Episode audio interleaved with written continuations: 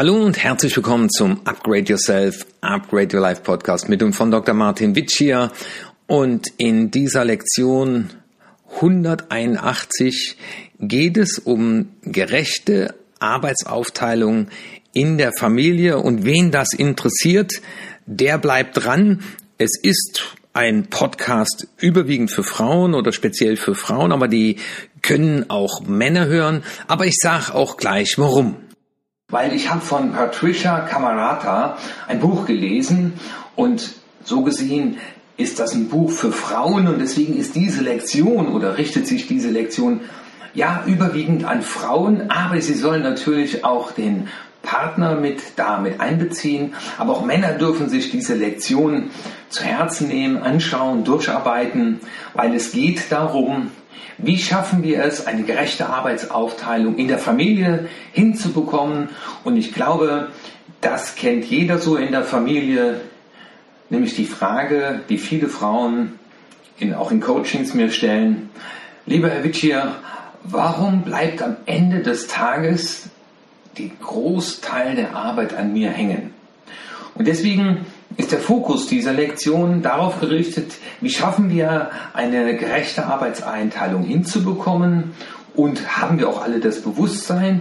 Und die Lektion ist eben in der Tat schwerpunktmäßig für Frauen, die sich die Frage stellen, warum hängt immer alles an mir? Und ich glaube, in Zeiten der Pandemie ist dieses Thema aktueller denn je, denn wir haben ganz viele Frauen, die auch im Homeoffice arbeiten, die Homeschooling machen, aber dann die Frage, wir frühstücken morgens, wer deckt den Tisch ab, äh, wer kümmert sich ums Kochen, wer kümmert sich um die Wäsche? Und dann erlebe ich in vielen Fällen und habe das ansatzweise bei uns auch erkannt, dass dann alle aufstehen und sagen, meine Söhne waren auch noch hier in der Pandemie bei uns äh, mit ihrem Office wir haben jetzt einen Call, wir haben jetzt eine Besprechung, aber meine Frau ist auch berufstätig. Und dann war irgendwann die Frage, hallo Leute, äh, ich habe auch einen Job. Und wie kann das denn sein, äh, dass jetzt da ein uraltes Muster abläuft? Und darum geht es in dieser Lektion, nämlich dieses Thema vollzieht sich ja im ganzen Haus. Also da gibt es Frauen, die berichten, wissen Sie, Herr Wittier, ich laufe dann durch die Kinderzimmer und nehme dann die Wäsche und trage sie dann runter, obwohl ich schon hundertmal gesagt habe, bitte bringt eure Wäsche vor die Waschmaschine, da kann ich sie waschen. Und viele Frauen sagen mir dann, Herr Witschi, es fällt mir so schwer, die dann da liegen zu lassen. Aber das ist dann auch ein Teil des Trainings, das auszuhalten, weil die andere Frage ist ja, wie wollen sich äh, Familienmitglieder dieser Sache bewusst sein und ihr Verhalten anpassen, wenn es doch so gemütlich und einfach ist, nämlich einfach alles fallen zu lassen, weil wir wissen ja, es ist eben nicht ein Geist, der da um die Ecke kommt, sondern meine Mutter wird das dann irgendwann schon runterbringen.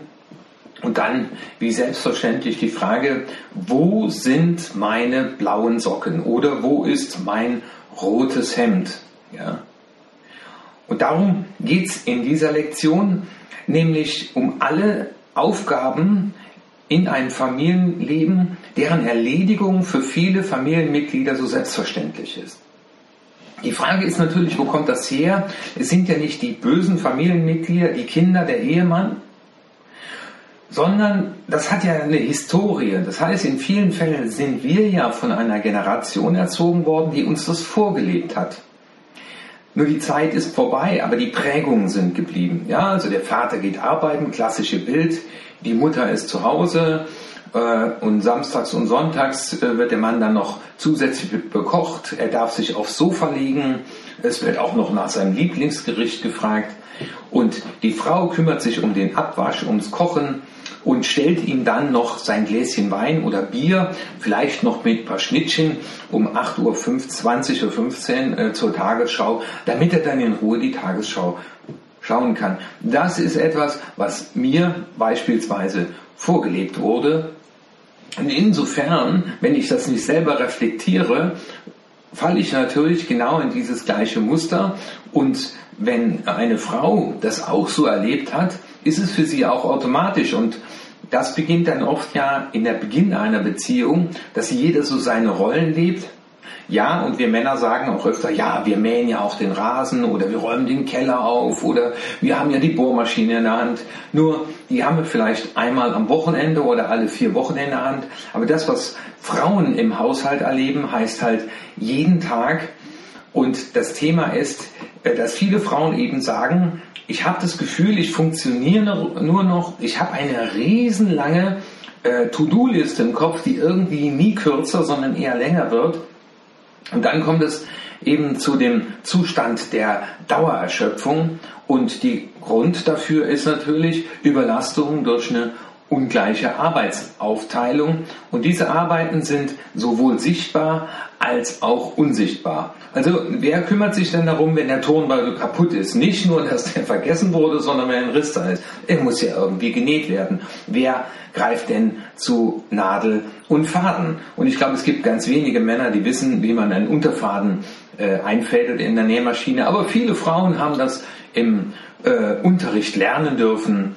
Und so diese vielen unsichtbaren Dinge, da wird die Geburtstagseinladung, die Karte besorgt, wenn das Kind zum Geburtstag eingeladen ist, noch das passende Spielzeug, noch das passende Einschenkpapier und noch die Schleife obendrauf, die gebunden wird und noch zwei Stückchen Kinderschokolade, die dann noch quer gebunden werden. Vielleicht weiß der Vater noch, ja, mein Sohn ist, glaube ich, diese Woche zum Geburtstag eingeladen, aber mehr ist dann auch nicht mehr, ich weiß es, dass es eventuell so ist, aber dass da für mich draus ein To-Do erwächst, so wie ich das in der Firma im Projekt weiß, daraus erwächst für mich ein To-Do, das ist eben nicht der Fall. Und deswegen ist auch dieses Video, diese Lektion auch für Männer, um sich einfach mal darüber bewusst zu werden. Und das Spannende ist, als ich das Buch eben von Patricia Camarata gelesen habe und auch in Vorbereitung hier die Lektion und das Handout erstellt habe, äh, war das auch nochmal für mich und meine Frau ganz spannend, das nochmal durchzugehen, weil wir ja viele der äh, Handouts doch gemeinsam dann durcharbeiten und auch unsere Erfahrungen da mitmachen. Und das Spannende, was Frauen auch berichten, ist, dass es eben selten wahrgenommen und auch wertgeschätzt wird, äh, weil es ist ja so normal. Also das heißt, als Mann ziehe ich die Schublade auf, da liegen meine Socken, da liegt meine Unterwäsche, da liegen meine weißen T-Shirts. Äh, aber dass ich dann mal hingehe und sage, finde ich total schön, wenn ich morgens die Schublade aufmache, dann ist das immer da, wie von Zauberhand herbeigelegt und sogar noch gefaltet. Und es gibt so einen wunderschönen Witz, äh, da fragt er dann sie, Schatz, wo steht mein Essen? Und dann sagt sie, im Kochbuch Seite 14. Und dieses Gefühl, für alle da sein zu müssen, dieses Gefühl, für alles verantwortlich sein zu müssen, das führt eben dazu, dass es oft zu einer Dauererschöpfung kommt, zu einem äh, erhöhten Stresspegel, ja, und dann bleibt natürlich noch wenig Zeit für die eigenen Belange, für die Paarbeziehung. Und es gibt sogar, das ist ganz spannend, berichtet sie in dem Buch, sogar Untersuchungen, dass wenn Paare die Arbeitszeit, also die Arbeiten äh, im Haushalt gerecht aufteilen, dass sie dann auch wieder mehr Zeit und auch Lust für Nähe haben. Also ein spannendes Buch mit einer spannenden ähm, Inhaltsangabe, aber auch ganz tollen Tipps. Und die habe ich natürlich hier in dieser Lektion zusammengefasst. Ja, was ist der erste Tipp? Der erste Tipp ist, erkenne den Wert deiner Arbeit. Was ist damit gemeint? Ja, die Mutter, wenn das Kind äh, unruhig geschlafen hat, Fieber hat, steht morgens um 5.30 Uhr auf und macht ihm einen Tee. Also da beginnt schon der Tag. Und die Frage ist, erkenne den Wert deiner Arbeit bedeutet, was würde denn jemand Drittes, der das so selbstverständlich und mit Liebe und Hingabe tut wie du, was würde der pro Stunde haben wollen? Was würde der als Tagessatz ansetzen? Immer, dass er es mit der Bereitschaft macht, mit der Liebe und der Hingabe. Also nicht nur äh, eine Haushaltsdame, sondern ein Mensch, der das mit der Aufopferungsbereitschaft tut, weil letztendlich ist er 24-7, also wir müssten 24-7 jemand bezahlen. Und das ist nochmal wichtig und das ist auch die Empfehlung Nummer eins. Und das auch mal in der Familie bewusst zu machen, ja, erkenne den Wert deiner Arbeit und wie sagte mir mal im Coaching jemand, wissen Sie, Herr Witsch, ich kann mir ja gar nicht leisten, krank zu sein, weil wenn ich äh, im Bett liege mit Fieber, äh, meinen Kindern äh, geht es auch schlecht, ob ich jetzt Fieber habe oder nicht. Die brauchen meine Unterstützung, äh, die brauchen meine Hilfe. Das Ganze muss ja irgendwie weiter funktionieren. Das ist schon mal der erste wichtige Punkt, darüber mal nachzudenken als Ausgangssituation. Was ist meine Arbeit hier wert? Und ich fand das mal ganz spannend äh, im Kindergarten, ähm, wie eine Dame sich vorstellte und sagte, zurzeit arbeite ich nicht und äh, erklärte dann danach, dass sie drei Kinder habe. Punkt Nummer zwei heißt To-Dos entrümpeln. Und ähm, so eine Japanerin, die sich mit dem Thema mal beschäftigt hat, die hat irgendwann mal gesagt, für sie ist diese Lektion nämlich die Frage, macht es mir Freude und sonst kommt es weg.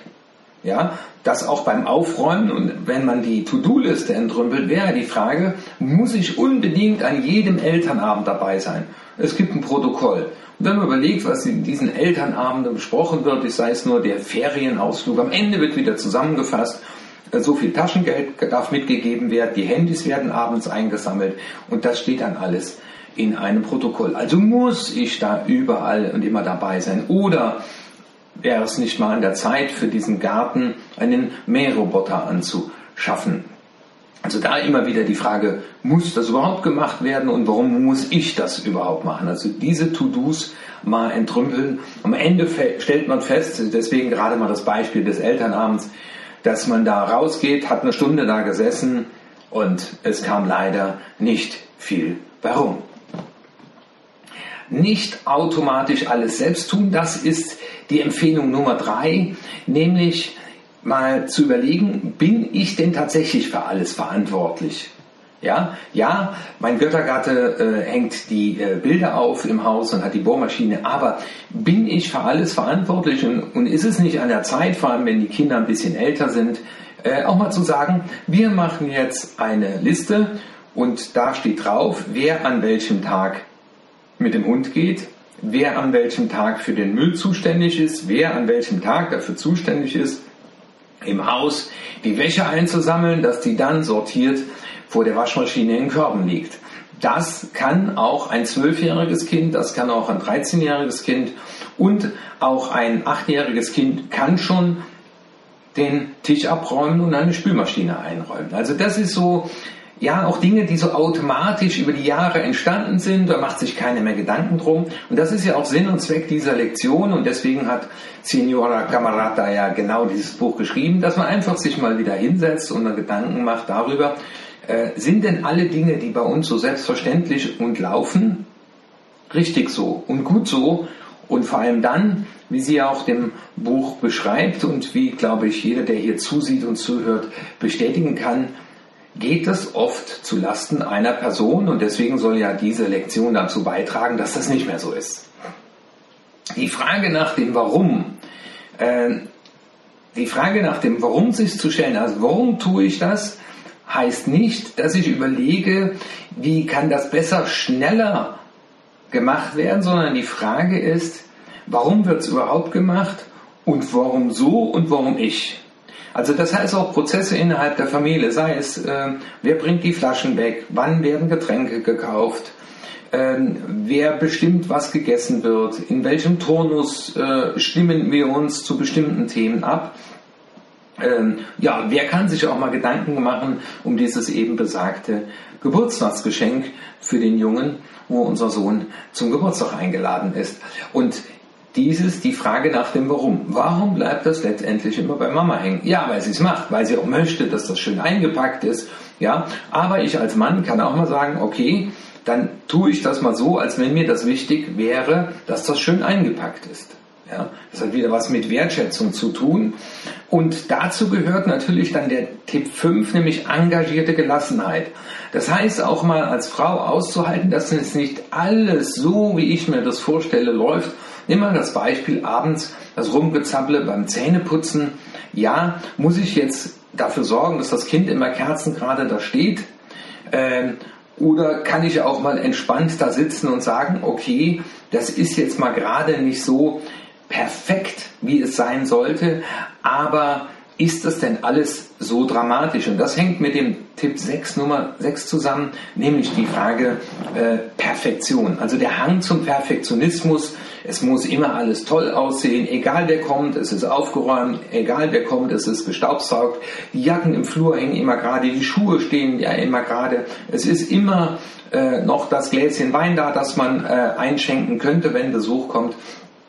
Und wie äh, habe ich mal gesehen bei Freunden, da hing ein Schild, der sagt, dieses Haus ist sauber genug, um gesund zu bleiben, um dreckig genug, um glücklich zu werden, weil das sind natürlich äh, wieder Situationen oder Ansprüche, die dafür sorgen, dass sehr viel Zeit äh, dafür drauf geht, um das alles so perfekt zu haben.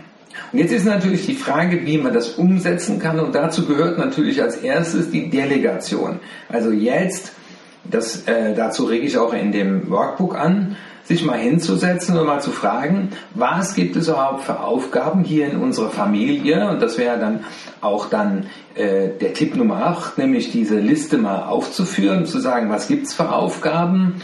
Ähm, wie viel Zeit beanspruchen die, in welchem Intervall sind die durchzuführen und dann die Frage zu stellen, okay, wir teilen das jetzt mal nur für eine Woche oder für zwei gerecht auf und wir legen aber auch fest, wer macht was bis wann.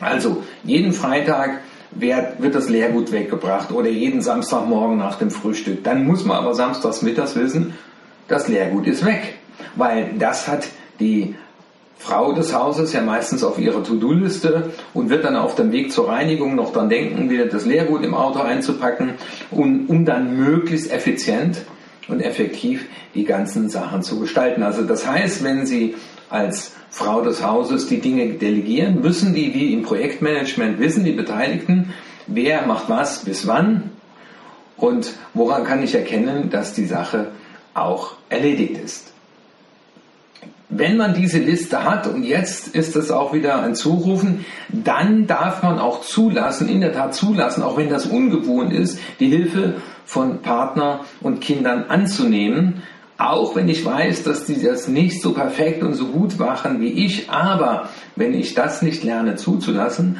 werde ich natürlich auch keine Freiräume haben. Und ohne Freiräume macht das Ganze wenig Sinn, weil es geht ja auch um das Thema der Überlastung und des hohen Stresslevels, der reduziert werden soll. Und das ist eben dann auch die Botschaft, nämlich Nummer 10, äh, einmal Zeit für sich daraus auch herauszunehmen. Ja, wenn das ja erledigt ist, dann kann ich mich auch mal einmal die Woche hinsetzen und mal eine Stunde in einem Buch lesen, mich mal mit einer Freundin treffen oder vielleicht auch mal in die Sauna gehen mit einem guten Gefühl, weil ich weiß, die Dinge sind erledigt. Und zu der Zeit für sich selbst gehört natürlich dann auch die Zeit für das Paar, also für die Beziehung. Und da ist ein ganz wichtiger Aspekt, nämlich, aber das wird glaube ich schon von vielen gemacht, aber es könnten noch viel mehr machen, nämlich, dass beide Partner auch dann, wenn ein Kind zur Welt gekommen ist, sich Elternzeit nehmen. Das war ja früher oft nur die Frau. Äh, man erlebt das jetzt schon im Umfeld bei vielen Leuten. Ähm, ich weiß auch, ein Ehepaar, das zuhört, die haben das auch gemacht. Äh, die haben dann Elternzeit genommen. Und auch das ist schon von Anfang an ein Zeichen, ja, äh, das ist unser beider Job. Und jetzt wäre zum Schluss natürlich die Frage, Erkenntnis und Umsetzung aus der Lektion bedeutet, oder auch diesen Podcast, je nachdem, ob er jetzt gesehen oder gehört wird, nämlich hinzugehen und zu sagen, okay, wir nehmen uns mal diese zwölf Punkte vor, die sind hinten auch im Workbook drin, die wir jetzt gelesen oder gehört haben, und dann überlegen wir uns mal, was ist so zurzeit der Stand der Dinge und was wollen wir ändern, ja, und dann zu sagen, okay, wir machen das jetzt mal eine Woche, zehn Tage oder 14 Tage so, und dann setzen wir uns wieder zusammen mit allem Mann und dann sagt jeder mal, wie er die Zeit erlebt hat, was gut war, was schlecht war, und dass es dann auf jeden Fall am Ende zu einer Stressreduzierung bei der Frau kommt im Haushalt, weil die Aufgaben in der Familie gerecht verteilt werden. Ich wünsche viel Freude bei der Umsetzung und weil das Thema so viele angeht, bitte im Freundeskreis weiterempfehlen. Ihr Martin Mitsch hier.